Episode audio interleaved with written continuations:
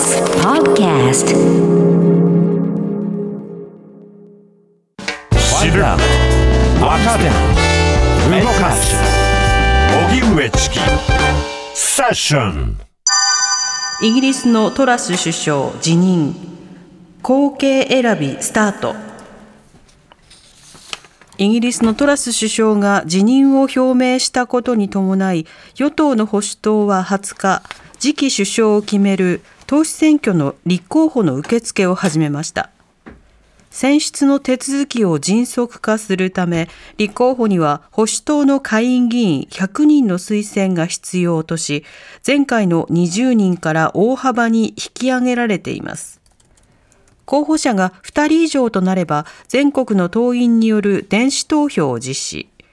条件を満たす候補者が1人しかいない場合はそのまま新しい党首となります。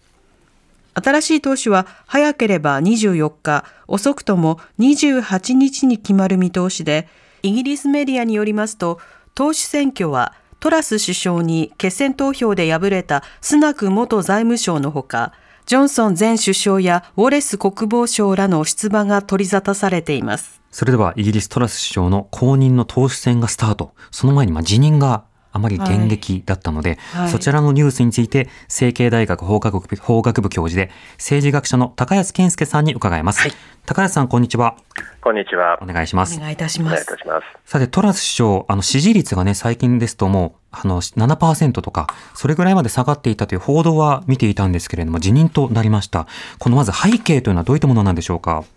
はい、あのトラス首相は1か月半前に就任したばっかりなんですけれども、はい高い経済成長を実現するっていうことで、大規模な減税政策を掲げていたわけです。はい。でしかし、このお政権のお政策が具体的に発表されると、市場が強いは拒否反応を示まし示したしました。うんでなんでかというと、その減税政策を行うと、まあ、歳入に穴が開くわけで、それを歳出削減でやるのか、別の増税でやるのか示さなかったんで、うんどうも借り入れ屋でやる気ではないかと、で借り入れを大幅に増やせば、貸している方は大変にこう不安になるわけですね。えでまあ、結果としてイギリスの国債が売られ、株が売られ、それから通貨であるポンドも売られました。えはい。で何より問題だったのは、この国債の価格が下がると、金利が大幅に上昇するということだったんですね。うん。でその政府の借り入れのコストの急増っていうだけじゃなくて、住宅ローンとかですね、この金利と関連している、その国債と関連している年金基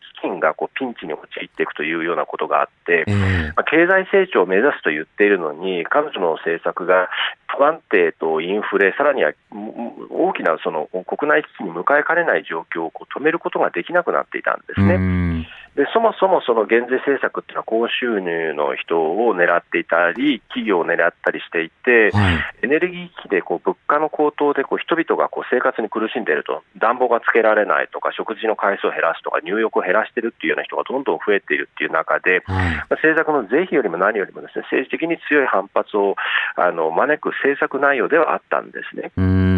うん。ただトラス政権としては、こういう人々の反発は織り込み済みで、いずれ成長するっていうふうに思ってたのかもしれないんですけれども、はいまあ、市場のこの強烈な反発がああったと、で他方で対応は全然あのたできないと、で一連卓上だった財務省を辞任させて、新しいこう財務省を置いて、約束をもうすべて撤回するっていうような形で、まあ最後はこう対応しようとしたわけですけれども、はい。そうなると、何のためにトラスさんがいるのか、全然その理由がなくなってしまったわけですね。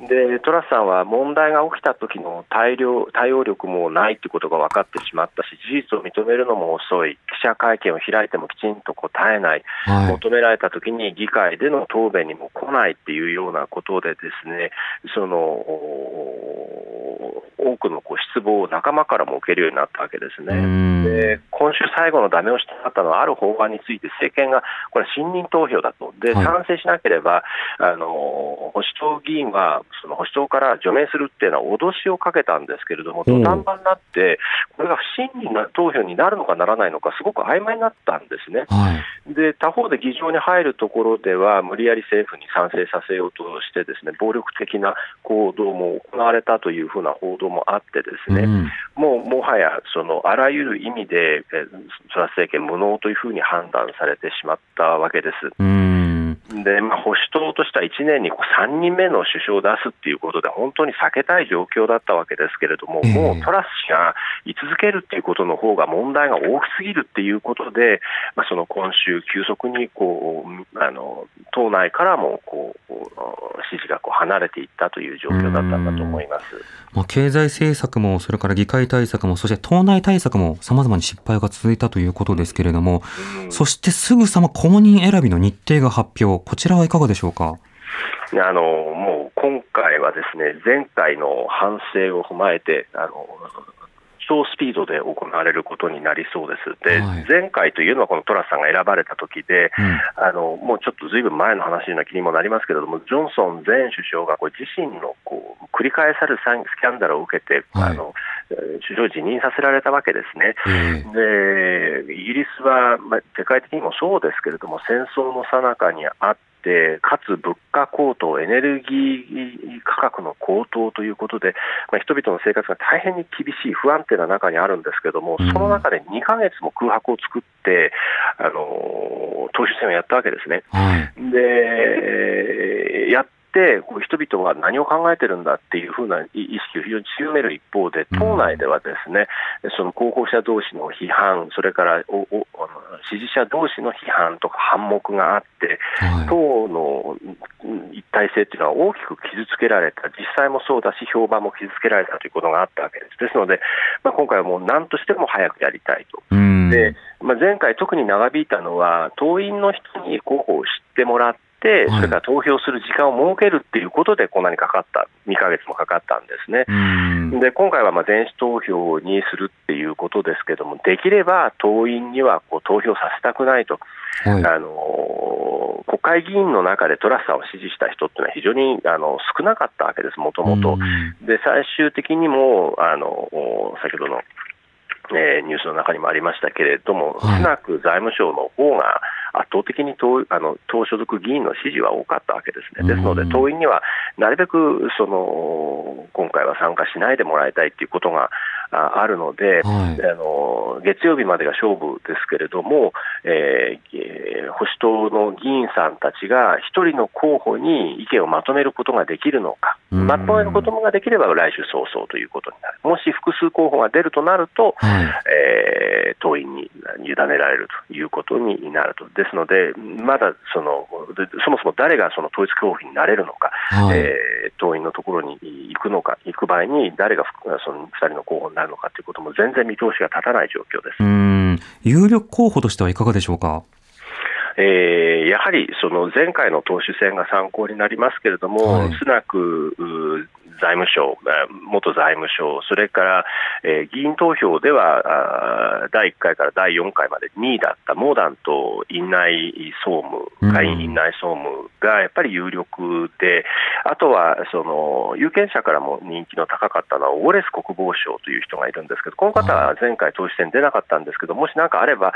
あの出てもいいかもというようなスタンスで今、おられます。ただ、うんあのお特にイイギリスの場合にはこの、あの保守党の場合には、右派が大変大きな影響力と発言力を最近持っているんですね。はい。人数からするとどうなのかっていうと、そそこまで大きいわけではないけれども、とにかくあの存在感が大きいんですね。うんでそれでいうとスエラ、スエラ・ブラバマン内前内務大臣ですね、つい先日辞任した方ですけれども、この方が、まあ、どうなるのか、あるいはそのボリス・ジョンソンさんという名前も出てますけれども、うんまあ、ジョンソンさんはあーどう考えても厳しいのではないかなという気はい。たします。うん。昨日、あの、スナク氏がね、あの、あ、トラス首相が辞めるっていう話が出た時に、まあ、仮にジョンソンになったら本当にターミネーターの I'll be back だなって、うん。頭の中で連想しながら、でも絶対ないよなと思ったんですけれども、やっぱりジョンソンはないですか？あの保守党内では人気があるけれども、しかはい。しやっぱり絶対に嫌だっていう人もいるんですよね、うん。で国民に人気があるって言っても同じ状況なんです、でまた、はいスキャンダルの調査が続いていて、議会の委員会の報告もこれからだと思うんですね。なるほど。ですので、ずっとその爆弾を抱えていくことになるし、野党からはずっと攻撃され続けることになりますんで、うんな選ぶとすると、なかなか保守党がジョンソンさんを選ぶとすると、うんもうよほどかなりその思考停止、あるいはあのこ候補もまとめられない状況に陥っているっていうことなんだろうというふうに思います。ですので、もちろんあの全くありえないということではありませんけれども、はいよほどということですねそうですね保守党が抱える問題は続いてしまうということですね。うんまあ、その顔ぶれが見える限り見えない限りは政策の話もなかなか見えてこないので、そのあたりはまた来週考えていきましょう。高橋さんありがとうございました。ありがとうごありざいました。がとうございました。成蹊大学法学部教授で政治学者の高安健介さんに伺いました。荻上チキ